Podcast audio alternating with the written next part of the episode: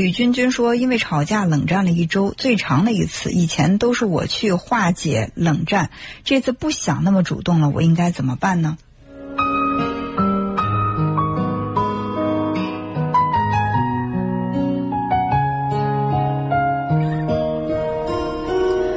每对夫妻呢，在相处的时候都会有属于自己的这种模式。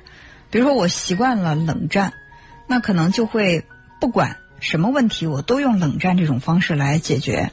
所以，就是要打破这种模式。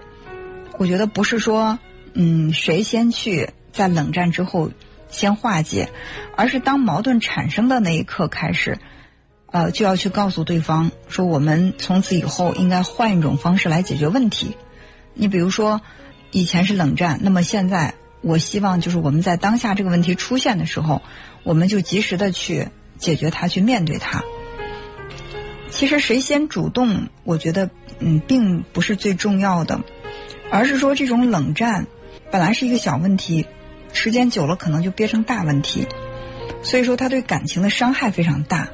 所以我们常说，冷战不如热吵啊，就是热吵。是双方都在激烈的想要去进行沟通，就是我有一种强烈的表达意愿，我要把我的想法说给你听，而冷战呢是把彼此的这个沟通的门关上了，就是我不想听你，我也不想对你说，所以你会发现有些夫妻吵吵闹闹的一辈子过下来了，而有一些夫妻呢，并没有什么矛盾，离婚的时候却离得非常的干脆。如果对婚姻还有一些这种珍惜，呃，我觉得还是应该去打破这种沟通的模式。